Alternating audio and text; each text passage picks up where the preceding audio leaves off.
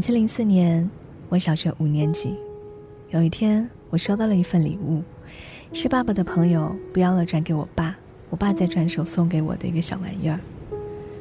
长长的椭圆形，红白相间，屏幕很小很小。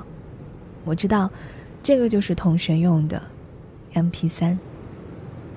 虽然呢是一个二手的 MP 三，但是我还是觉得自己赶上了潮流，非常开心。那时家里有一台笨重缓慢的电脑，可是我们一家三口研究了半天，也不知道怎么从网络上下歌，只好让我先听着 M P 三里原本下好的音乐。我长按开机键，第一首《玄木》。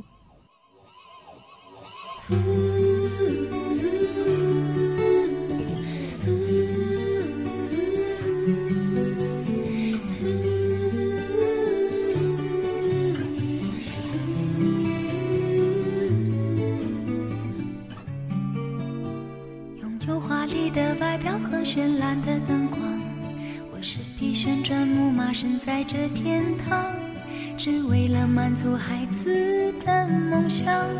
爬到我背上就带你去翱翔，我忘了只能原地奔跑的那忧伤，我也忘了自己是永远被锁上。不管我能够陪你有多长，至少能让你幻想与我飞翔。奔驰的木马让你忘了伤，在这一个供应欢笑的天堂，看着他们的羡慕眼光，不需放我在心上。旋转的木马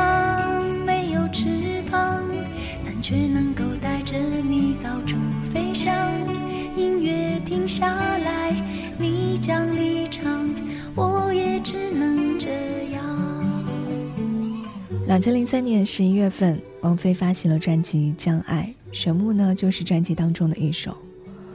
我当时并不懂得什么华语乐坛谁谁谁火，也对流行歌手根本不感兴趣。我对流行歌的所有的认知，都是从当地的点歌台里听到的。点歌台之前从来没有放过玄木，我也就从来没有听过玄木，那个是第一次听。M P 三的原主人是喜欢听王菲吗？还是说？他也是在网络上按照排行榜随意下载的呢，我不知道。M P 三里有好几首王菲的歌，嗯，除了《玄木》，还有一首就比较冷门了，叫做《空城》。后来，《玄木》这首歌被两千零六年的某个超级女声唱火了一段时间。嗯，我其实也不确定在零六年之前这首歌有没有火过哈。小时候确实不太关注乐坛的动态，我就跟同学说啊。玄木哎，我小学就会唱这个歌哎，他们好像还有一些小小的惊讶。旋转的木马没有翅膀，但却能够带着你到处飞翔。音乐停下来，你将离场，我也只能这样。奔驰的木马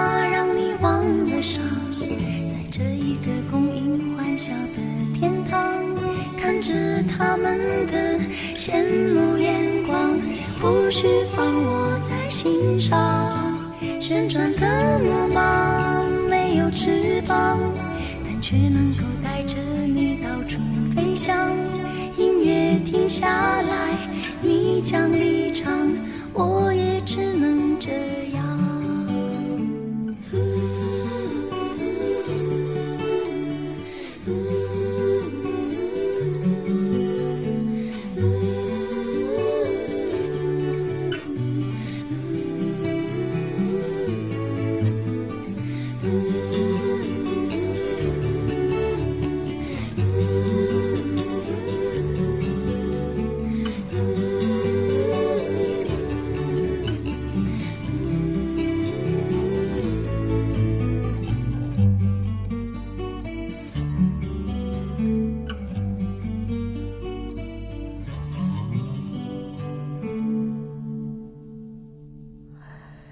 继续听 M P 三，混入了奇怪的声音。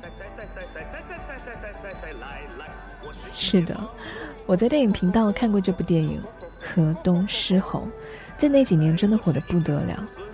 张柏芝的那一段经典台词，在一时间也成了很多新婚夫妻这个丈夫对于妻子的结婚誓词。我的 MP3 里就躺了一首当时的电影主题曲《一个人背两个人的债》，前面就是一大段的电影的经典段落的混剪。很长时间以后，我才知道小时候听的这首歌原来是张柏芝唱的。别像个小孩，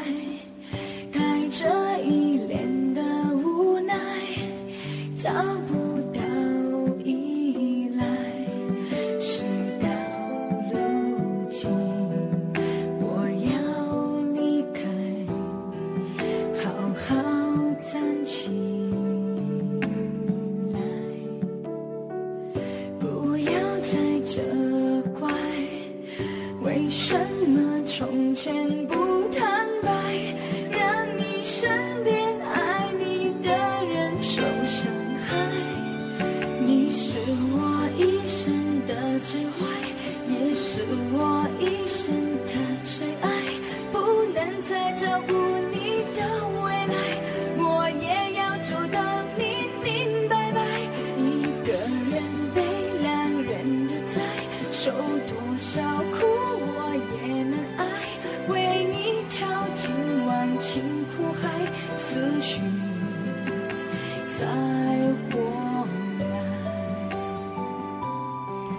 现在再来听这首歌，真的一下就感觉回到了小学五年级，躺在床上捧着那个 MP 三如获至宝。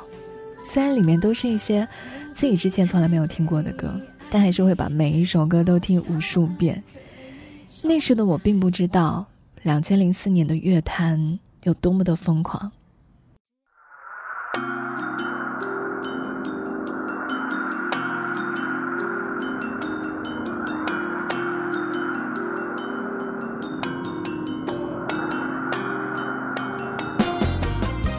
两千零四年，周杰伦推出了专辑《七里香》，同名歌曲《七里香》也成为了周杰伦大部分的演唱会的一个压轴曲目。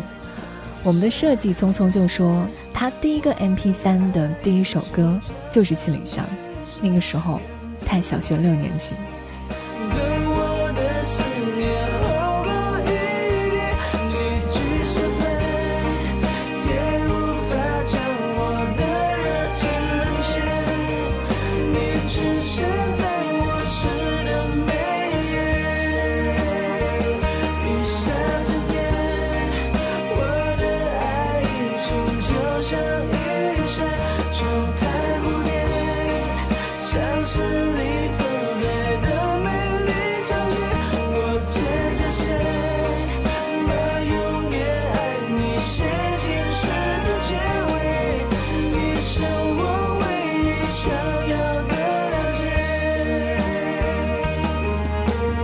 再来看到那一年其他的爆火的音乐，王力宏推出专辑《心中的日月》，是歌迷公认的王力宏最好的专辑之一。同时，林俊杰的《江南》诞生了，几乎全国各地街头巷尾的音像店都会在单曲循环这首《江南》。二零零四年，蔡依林的定位还是一个宅男杀手，《爱情三十六计》成为了小女孩们争相的模仿的歌。三十六，是保持美丽，才能大方不背叛出击。不必想你和他的关系，不用故弄玄虚，故意装神。除了这些主流歌手，还涌现了一大批的非主流的网络音乐。我们现在会有各种视频网站，哈，抖音啊、B 站呐，呃，各种朋友圈呐、微博啊，这些途径让我们听到了很多的网络歌曲。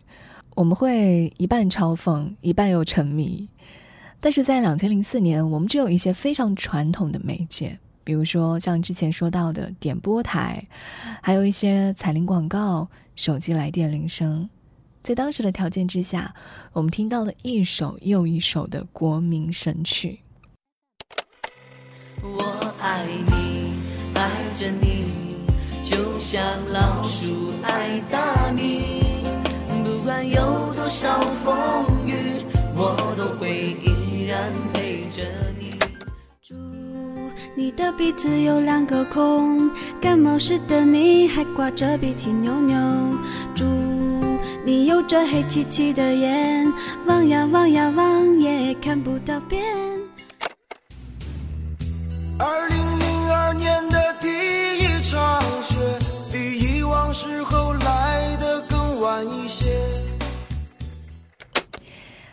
还有当时觉得能够一直爆火的乐团，在那一年之后就慢慢走入了衰退。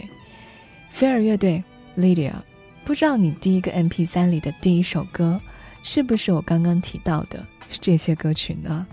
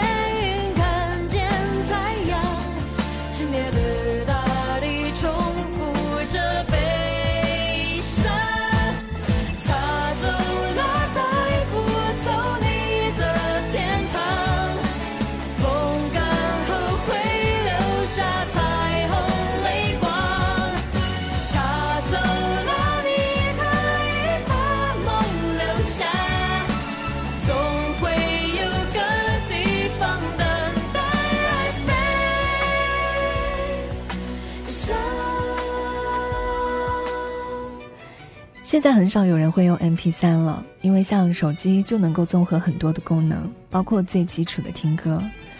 那个时候的手机是不那么普遍的，在两千零四年出门，你可以不带手机，但是不能不带 MP 三。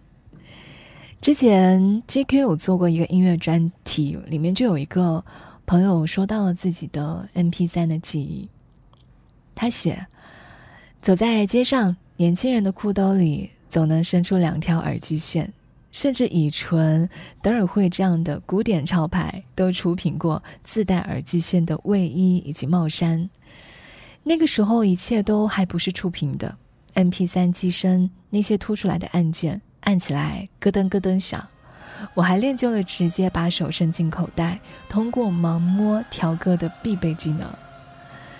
我的第一台 MP 三里只有一百二十八兆的容量。全部用来装了整场的 Coldplay Live 二零零三。十几年初到北京，在中关村天桥上买了几张 Coldplay 的海报，却舍不得贴在宿舍的墙上。当时就下定决心，等到有了自己的房子，一定要把它们全部都贴出来。很多年后又一次搬家，这些压箱底的海报才重见天日。我呢，还是没有自己的房子。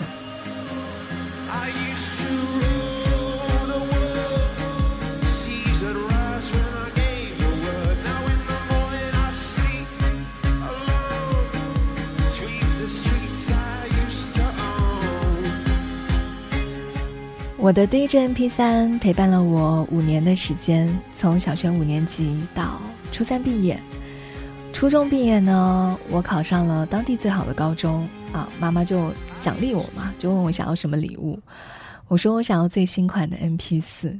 后来发现，很多同学的毕业礼物都是想要一个 MP 四。当时某品牌主打了两款 MP 四，我就不说叫什么了哈。一款是那种白色边框的，一款是宝蓝色的外形的。我选了白色。我的表哥他就特别瞧不起我的 MP 四，他自认为对于电子产品颇有研究，他就只喜欢魅族，但是我就很执着于外形。第一个 MP 三呢，退出了我的青春的舞台，MP 四的内存更大了，还可以看电影和电子书了。我在想，是不是很多朋友近视就是在那个时候加深的？进入高中才知道 iPod 是什么，那个在我印象中是高级版的 MP 三的东西。有说 iPod 是颠覆了随身播放的领域，我一直不明白为什么这么说。后来才查了查资料，才知道 iPod 最特殊的地方就在于它拥有自己的音乐商店，这形成了一个消费的闭环。你想用 iTunes，就必须要买 iPod，想用 iPod 就必须用苹果的 iTunes。iTunes 将散落在网络各处的音乐汇集起来，以正版的形式出售了单曲。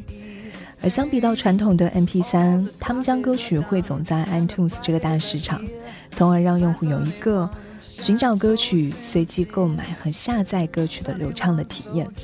消费者呢可以及时的购买单曲，这个就使得艺术家开始专注于制作热门单曲，而不是制作整张专辑，是专辑时代的终结。用 iTunes 下载音乐，你永远无法下载到盗版的歌曲。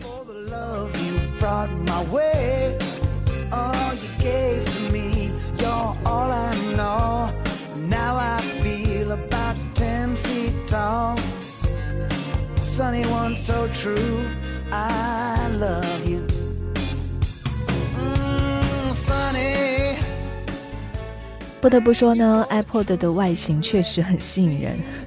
我相信很多正在听节目的朋友，你的学生时代应该也买过那个吧？好在我是一个对电子产品不太执着，也不会在这方面去攀比的人。我就捧着我那个 MP4 度过了我高中的三年，随后就迎来了智能手机的飞速发展的时代。慢慢的，MP3 也好，MP4 也好，都渐渐退出了历史舞台。智能手机就成为了我们听歌最主要的方式。同样的，也是把手机放在口袋里，两根白色耳机线挂在脖子上，游走切换着多个音乐 App，想听什么我就听什么。也会单曲循环吧，但是不会像 MP3 年代那样，把小小的一百二十八兆内存里所有的歌曲听得滚瓜烂熟。